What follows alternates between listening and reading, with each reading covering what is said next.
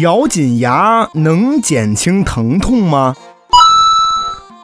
在遭受巨大的疼痛时，人往往会咬紧牙关或者屏住呼吸。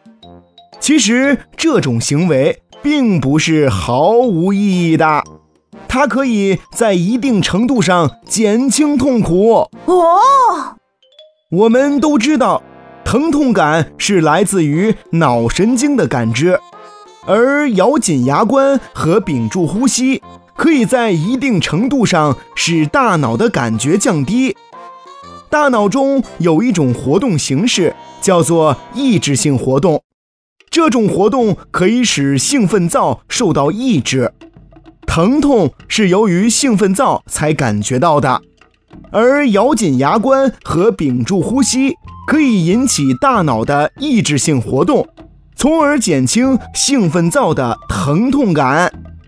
所以，朋友们，当我们咬紧牙关、屏住呼吸的时候，说不定更抗揍哦。